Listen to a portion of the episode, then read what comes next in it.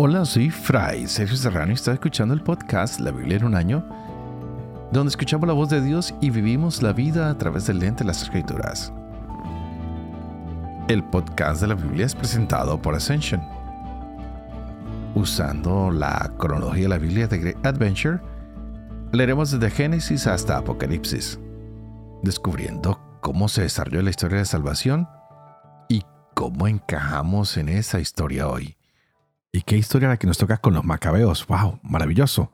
Estamos viendo la descripción de esa persecución que se desató con Antíoco, que estaba en contra de los judíos, que quiso destruir su fe, su templo, sus costumbres, la muralla, la ciudad. Es decir, quiere borrar esa identidad nacional y religiosa. Lo mismo que pasa en muchos de nuestros pueblos, que a veces quieren borrar nuestra identidad nacional y religiosa cuando prestan dinero al país y les dicen que no pueden dar clases de cívica o de religión.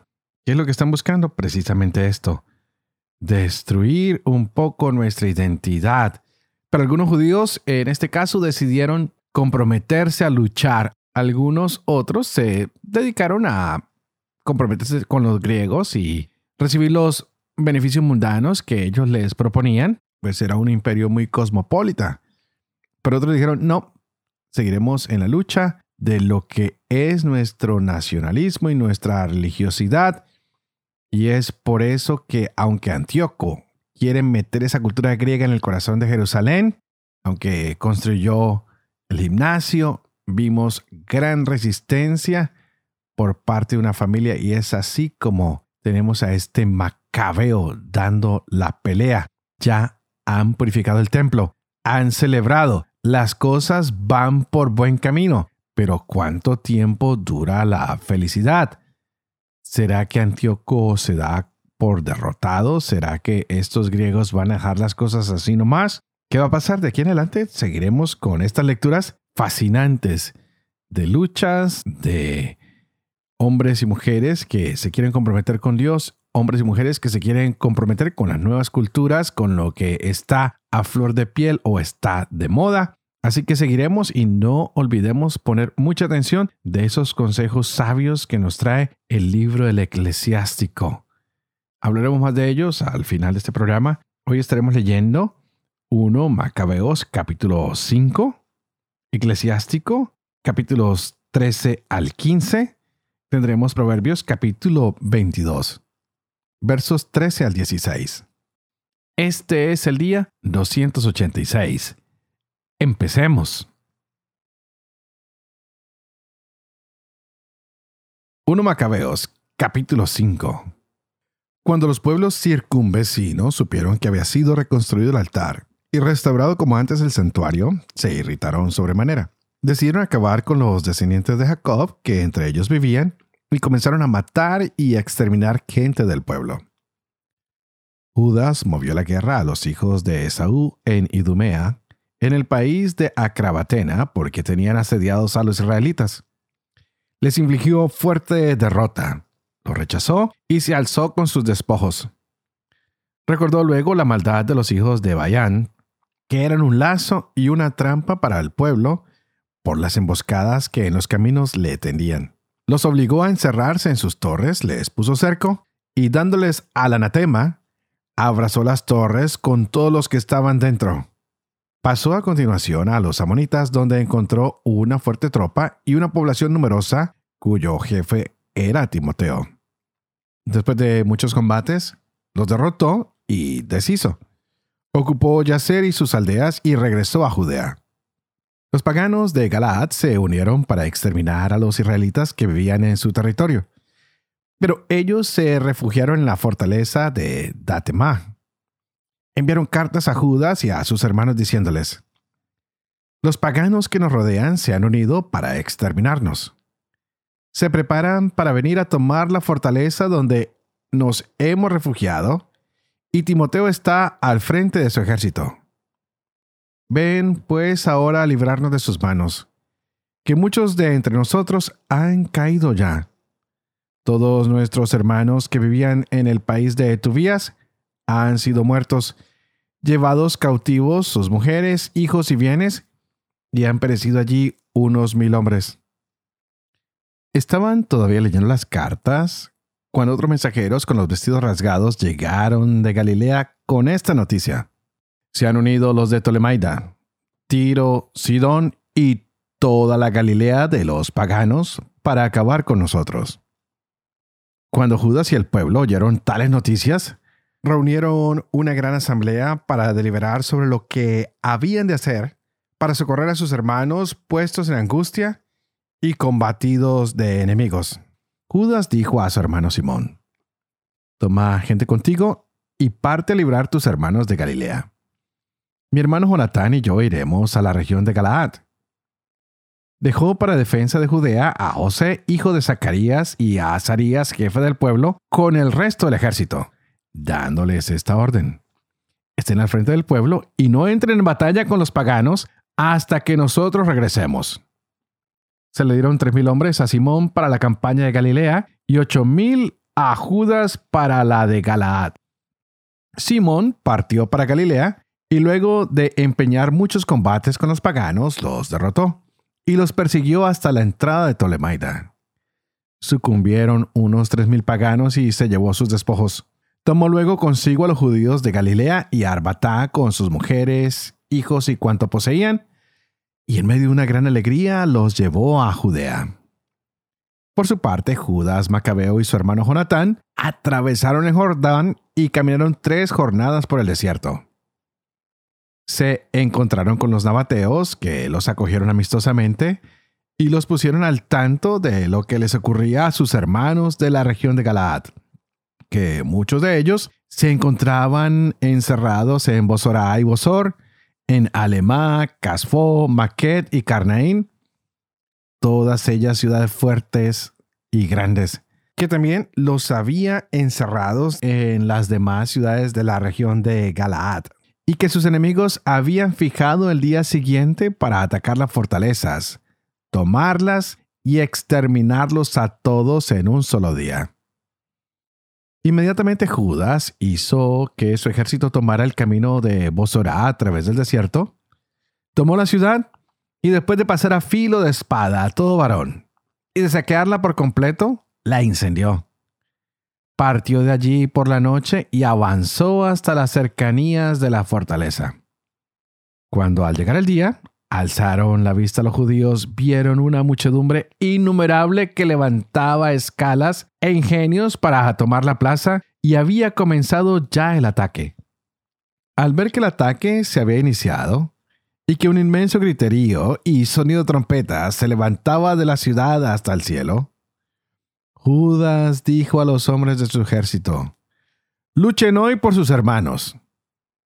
Y ordenados en tres columnas, los hizo avanzar detrás del enemigo, tocando las trompetas y gritando invocaciones. El ejército de Timoteo, al reconocer que era Macabeo, huyeron ante él. Sufrieron una fuerte derrota y dejaron tendidos unos ocho mil hombres aquel día. Se volvió luego Judas contra Alema. La atacó, la tomó, y después de matar a todos los varones y saquearla, la dio a las llamas. Partiendo allí se apoderó de Casfo, Maquet, Bosor y de las restantes ciudades de la región de Galaad. Después de estos acontecimientos, juntó Timoteo un nuevo ejército y acampó frente a Rafón, al otro lado del torrente.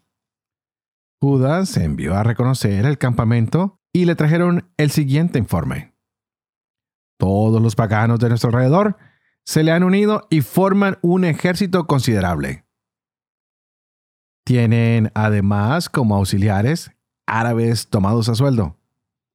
Acampan al otro lado del torrente y están preparados para venir a atacarte. Judas salió a su encuentro.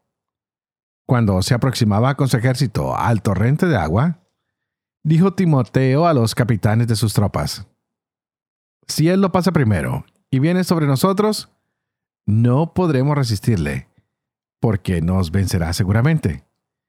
Pero si muestra miedo y acampa al otro lado del río, lo atravesaremos nosotros, iremos sobre él y lo venceremos.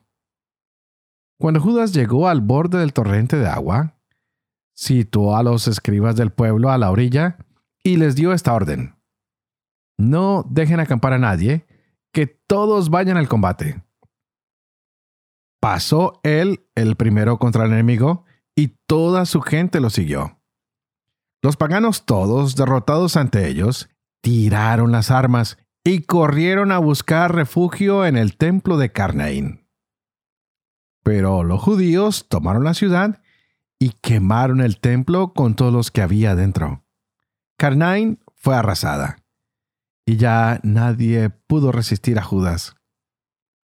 Judas reunió a todos los israelitas de la región de Galaad, pequeños y grandes, a sus mujeres, hijos y bienes, una inmensa muchedumbre para llevarlos al país de Judá. Llegaron a Fron, ciudad importante y muy fuerte situada en el camino. Necesariamente tenían que pasar por ella por no haber posibilidad de desviarse ni a la derecha ni a la izquierda. Pero los habitantes les negaron el paso y bloquearon las entradas con piedras.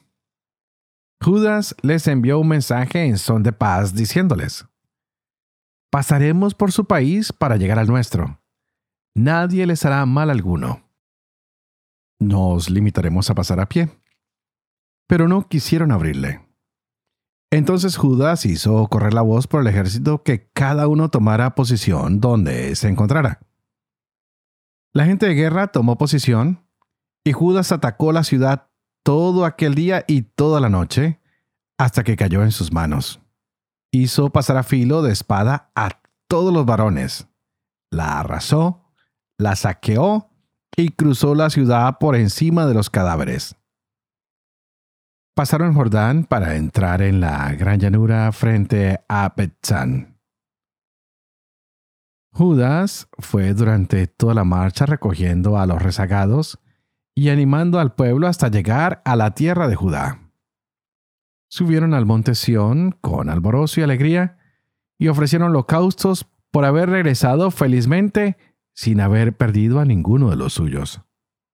Cuando Judas y Jonatán estaban en el país de Galaad y su hermano Simón en Galilea frente a Tolemaida, José, hijo de Zacarías, y Azarías, jefes del ejército, al oír las proezas y combates que aquellos habían realizado, se dijeron, Hagamos nosotros también célebre nuestro nombre, saliendo a combatir a los paganos de los alrededores.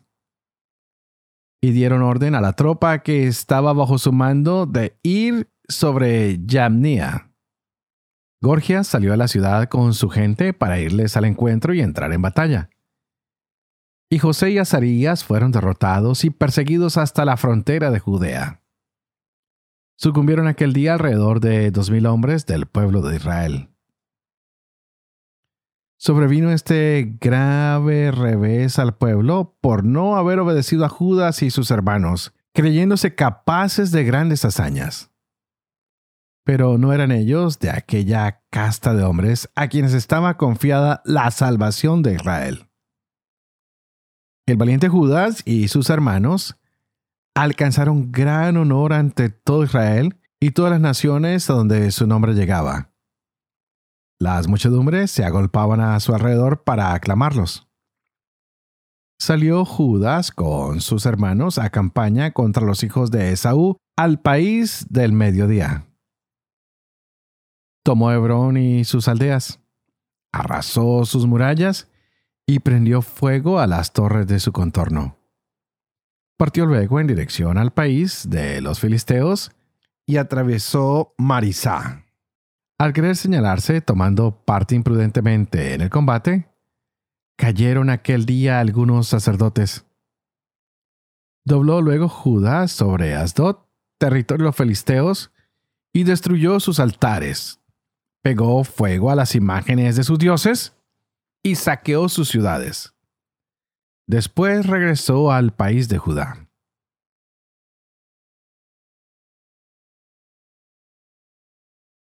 Eclesiástico capítulo 13. El que toca la pez se queda pringado. El que anda con un soberbio acabará siendo como él. No cargues un peso demasiado grande para ti. No andes con gente más fuerte y más rica que tú. ¿Cómo se puede juntar el cántaro con la olla? Chocará con ella y se romperá. El rico ofende y encima se irrita. El pobre es ofendido y encima se excusa. Si le eres útil, te utilizará. Si eres torpe, te abandonará. Si tienes bienes, se juntará contigo y te exprimirá sin mucho esfuerzo. Si tiene necesidad de ti, tratará de engañarte, te sonreirá y te dará esperanzas. Te dirá buenas palabras y dirá, ¿quién necesitas? Te avergonzará en sus banquetes, te arruinará dos, tres veces y acabará burlándose de ti. Y después, si te ve, te dejará a un lado y meneará la cabeza mofándose de ti. Procura no dejarte embaucar, que no te humillen por tu insensatez. Si te invita un poderoso, mantente a distancia. Así te llamará con más insistencia. No te acerques mucho, no sea que te rechace, ni te quedes muy lejos, no sea que le pases inadvertido. No pretendas hablar con él de igual a igual ni te fías de sus muchas palabras, pues con su palabrería te pondrá a prueba y con una sonrisa te examinará. Es un despiadado que no guarda sus palabras, no te ahorrará ni golpes ni cadenas. Vigila y ponte en guardia, porque caminas junto a tu propia ruina. Todos los animales aman a los de su especie, y todo hombre ama a su prójimo. Todos los animales se unen con los de su especie y todo hombre se une a su semejante. ¿Cómo puede convivir el lobo con el cordero? Lo mismo ocurre con el pecador y el piadoso. ¿Qué paz puede haber entre la hiena y el perro? ¿Entre el rico y el pobre? Los burros salvajes son presa de los leones en el desierto. Así los pobres son presa de los ricos. El soberbio aborrece la humildad.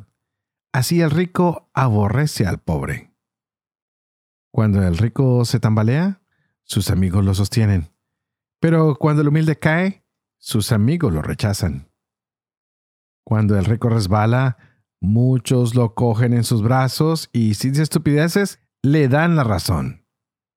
Cuando el pobre resbala, le hacen reproches. Y si habla con sensatez, no le hacen caso.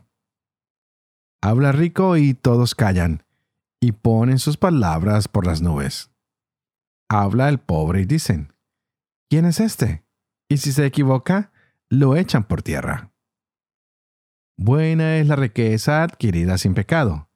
Mala es la pobreza en boca del impío. El corazón del hombre hace cambiar su rostro, sea para el bien, sea para el mal. Un rostro alegre revela un buen corazón, Inventar proverbios es un ejercicio difícil. Dichoso el hombre que no resbala con su boca, ni sufre remordimientos por sus pecados. Dichoso aquel cuya conciencia nada le reprocha, ni ha perdido la esperanza. No es buena la riqueza para el tacaño, y el envidioso, ¿de qué le sirve el dinero? El que amontona a costa de sí mismo, para otros amontona, de sus bienes otros disfrutarán. El que es tacaño consigo mismo, ¿con quién es generoso? Ni siquiera consigue disfrutar de sus propios bienes. Nadie es peor del que se tortura a sí mismo. Esa es la paga de su maldad.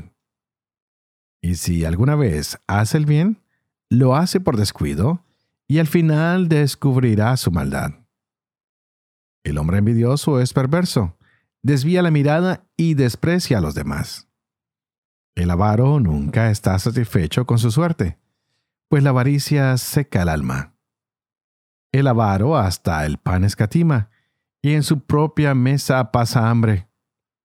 Hijo, en cuanto te sea posible, trátate bien y presenta dignamente tus ofrendas al Señor. Recuerda que la muerte no puede tardar y que el pacto del abismo no te ha sido revelado. Antes de morir, haz el bien a tu amigo según tus posibilidades. Sé generoso con él. No te prives de pasar un día feliz. No dejes escapar un deseo legítimo. No dejarás a otros el fruto de tu trabajo y de tus fatigas para que se lo repartan a suertes. Da y recibe, disfruta de ello, porque en el abismo no hay que esperar satisfacciones. Todo ser viviente envejece como un vestido, porque la ley eterna es hay que morir. Como las hojas de un árbol frondoso, que unas caen y otras brotan, así las generaciones de carne y sangre, unas mueren y otras nacen. Toda obra corruptible desaparece y su autor se va con ella. Dichoso el hombre que se dedica a la sabiduría y razona con su inteligencia. Dichoso el hombre que medita sobre sus caminos y reflexiona sobre sus secretos. Como un cazador sale en su busca y se pone al acecho en sus caminos. Se asoma a sus ventanas y a sus puertas escucha. Acampa muy cerca de su casa y clava la estaca en sus muros. Monta su tienda junto a ella y se instala en su albergue apacible. Pone sus hijos a su abrigo y bajo sus ramas se cobija. A su sombra se protege del calor y habita al reparo de su gloria. Así hace el que teme al Señor. El que abraza la ley alcanza la sabiduría. Como una madre le sale al encuentro, lo acoge como una joven esposa. Lo alimenta con pan de inteligencia y agua de sabiduría le da a beber. Si se apoya en ella, no vacilará. Si se aferra a ella, no quedará defraudado. Ella lo ensalzará sobre sus compañeros, y en medio de la asamblea le concederá la palabra. En ella encontrará gozo y corona de gloria. Un nombre eterno recibirá en herencia. Los insensatos jamás la alcanzarán. Los pecadores nunca la verán. Está lejos de los orgullosos y los mentirosos no se acuerdan de ella. En la boca del pecador no cabe la alabanza, porque el Señor no se la ha concedido. En la boca del sabio se proclama la alabanza, porque es el Señor quien inspira. No digas, me he desviado por culpa del Señor, porque Él no hace lo que detesta. No digas, Él me ha extraviado, porque Él no tiene necesidad del pecador. El Señor detesta toda maldad, y los que lo temen también la aborrecen. Al principio el Señor creó al hombre y lo dejó a su propio albedrío. Si quieres, guardarás los mandamientos y permanecerás fiel a su voluntad. Él te ha puesto delante fuego y agua. Extiende tu mano a lo que quieras. Ante los hombres está la vida y la muerte. A cada uno se le dará lo que prefiera. Qué grande es la sabiduría del Señor. Fuerte es su poder y todo lo ve. Sus ojos miran a los que lo temen. Él conoce todas las obras del hombre. A nadie obligó a ser impío. A nadie dio permiso para pecar. Proverbios capítulo 22, versos 13 al 16. El perezoso dice, Hay un león afuera y en medio de la calle me matará. Fosa profunda es la boca de extraña. El enemistado con Yahvé caerá en ella. La necedad está atada al corazón del joven. La vara de la corrección lo separará de ella. El que oprime a un pobre para enriquecerse, da a un rico para empobrecerse.